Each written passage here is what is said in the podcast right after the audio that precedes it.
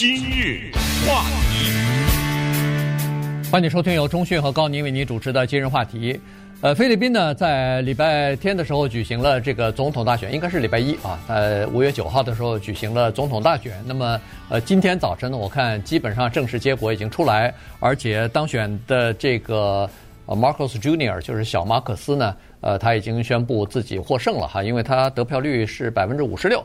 呃呃，算是压倒性的胜利，因为他比那个呃排在第二名的他的竞争对手呢，至少多出一倍以上啊的这个选票，所以算是呃压倒性的获胜。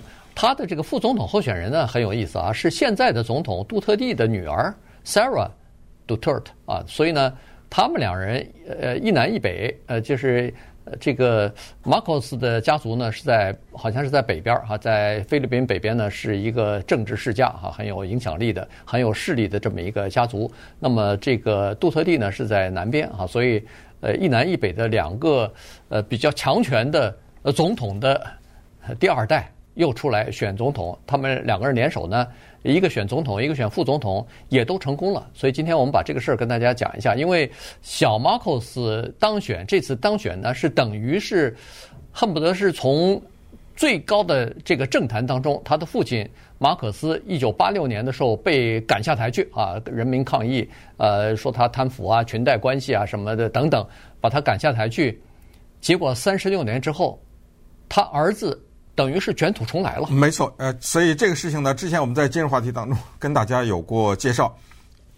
对于菲律宾的现在的情况呢，略微有一些了解，同时也跟大家讲过，他这个国家的选举，总统和副总统是分着选的。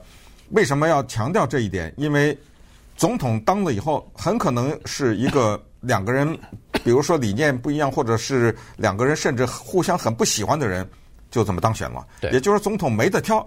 你没办法挑你的副总统是谁，而 Sarah Duterte 呢，他的选举是战略性的，因为他作为现任总统的女儿，他是要选总统的，但是后来经过他的团队的分析啊等等，他可能是不是跟 Marcos Jr. 之间也有一些串通啊，或者是怎么样？最后分析下来，他可能赢不了，他要选总统的话，所以呢，他选了副总统，而且他的副总统的当选呢。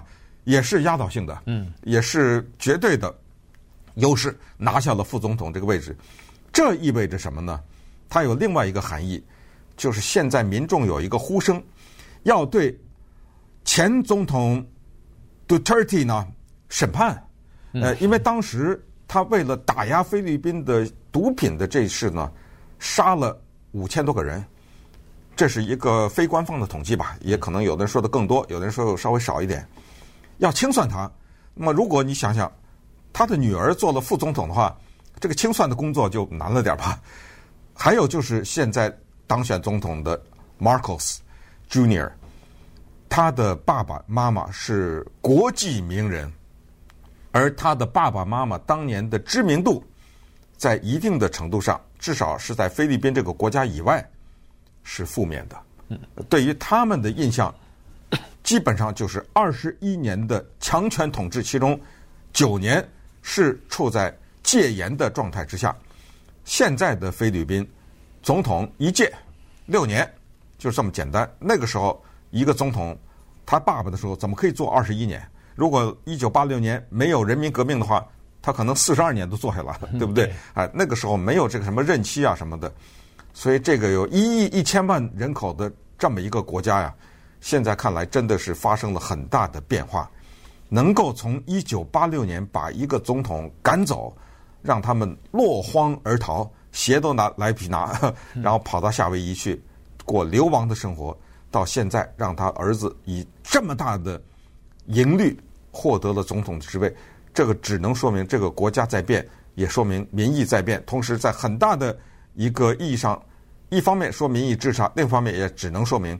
对现任政府的不满的程度啊，对，因为别忘了，这个老马可斯下台一九八六年，就是因为他独裁统治哈，威权统治。然后刚才说了，大部分时间呃，至少一半的时间是在戒严期呃之内呃来进行统治的，所以有不少的呃这个异议的人士和呃和他政见不同的人遭到残酷的打压，还要么就关起来，要不就是失踪了。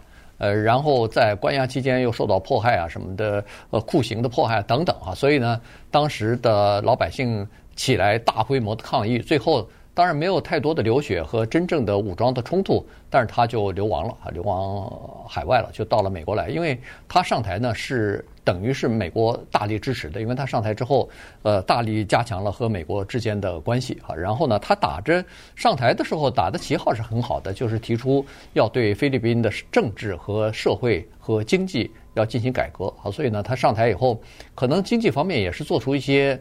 努力了啊，至少失业率啊什么的，从百分之七、百分之八降到百分之五啊什么的，然后经济也有一些起色啊。但是呢，他在政治方面的这个威权统治呢，是受海外尤其是西方媒体的诟病的。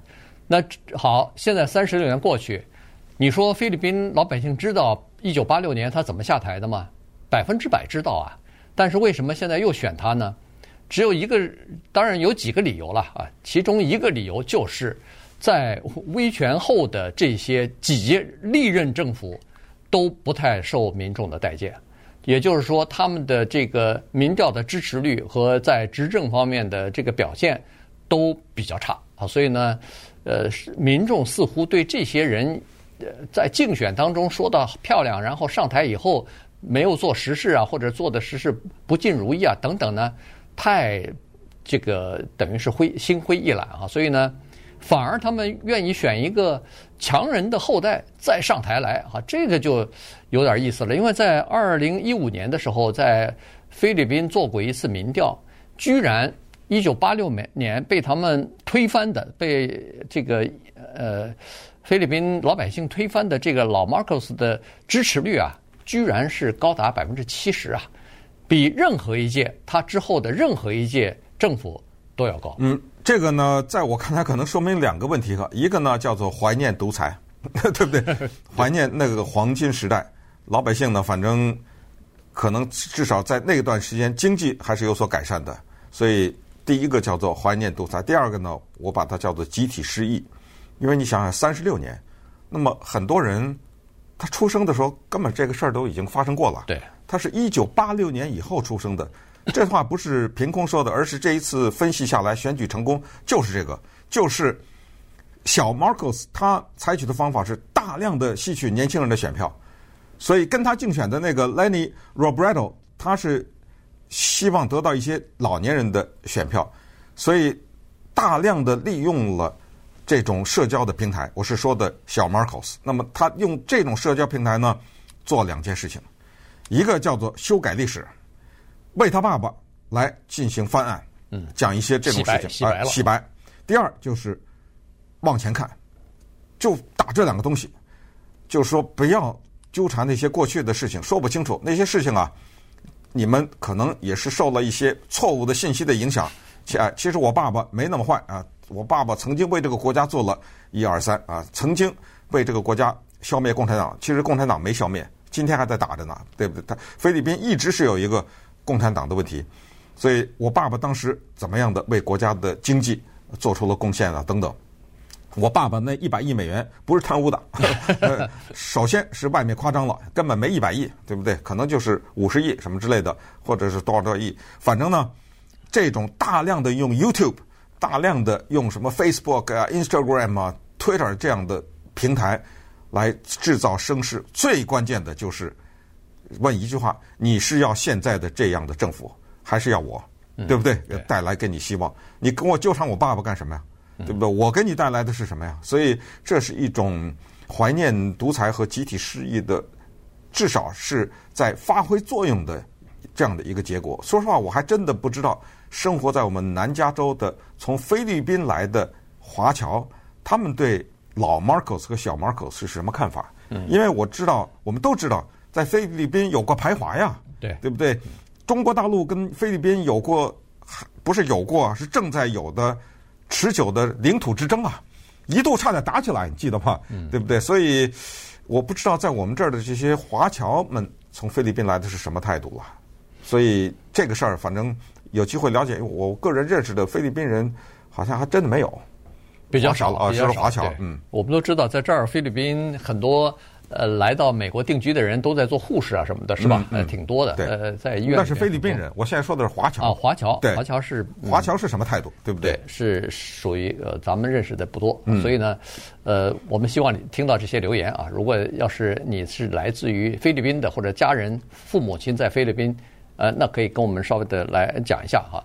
呃，那个在竞选期间，当然小马克斯呢，他也采取了一些错呃做法哈，就是说他知道他的父亲可能给他带来的是负面的印象，给他带来的负面的影响，所以呢，他既不接受任何的采访，也不进行任何的电视辩论，就这样了。我就他打出的口号是不要以我家族或者我的前辈来。来评估我，我是我，他是他啊，应该这样。但是他有没有利用他自己家族的这个政治影响力？当然有。所以呢，这个是你看他这次的当选，第一是他家族给他起了很大的作用，第二是他在网上给自己的父亲呃洗白也比较成功啊。第三呢，就是利用民众对现任政府的不满意，或或者是前几任政府加在一起吧，最近这一一段时间的不满意，所以呢，他就等于是趁势呢。就崛起了。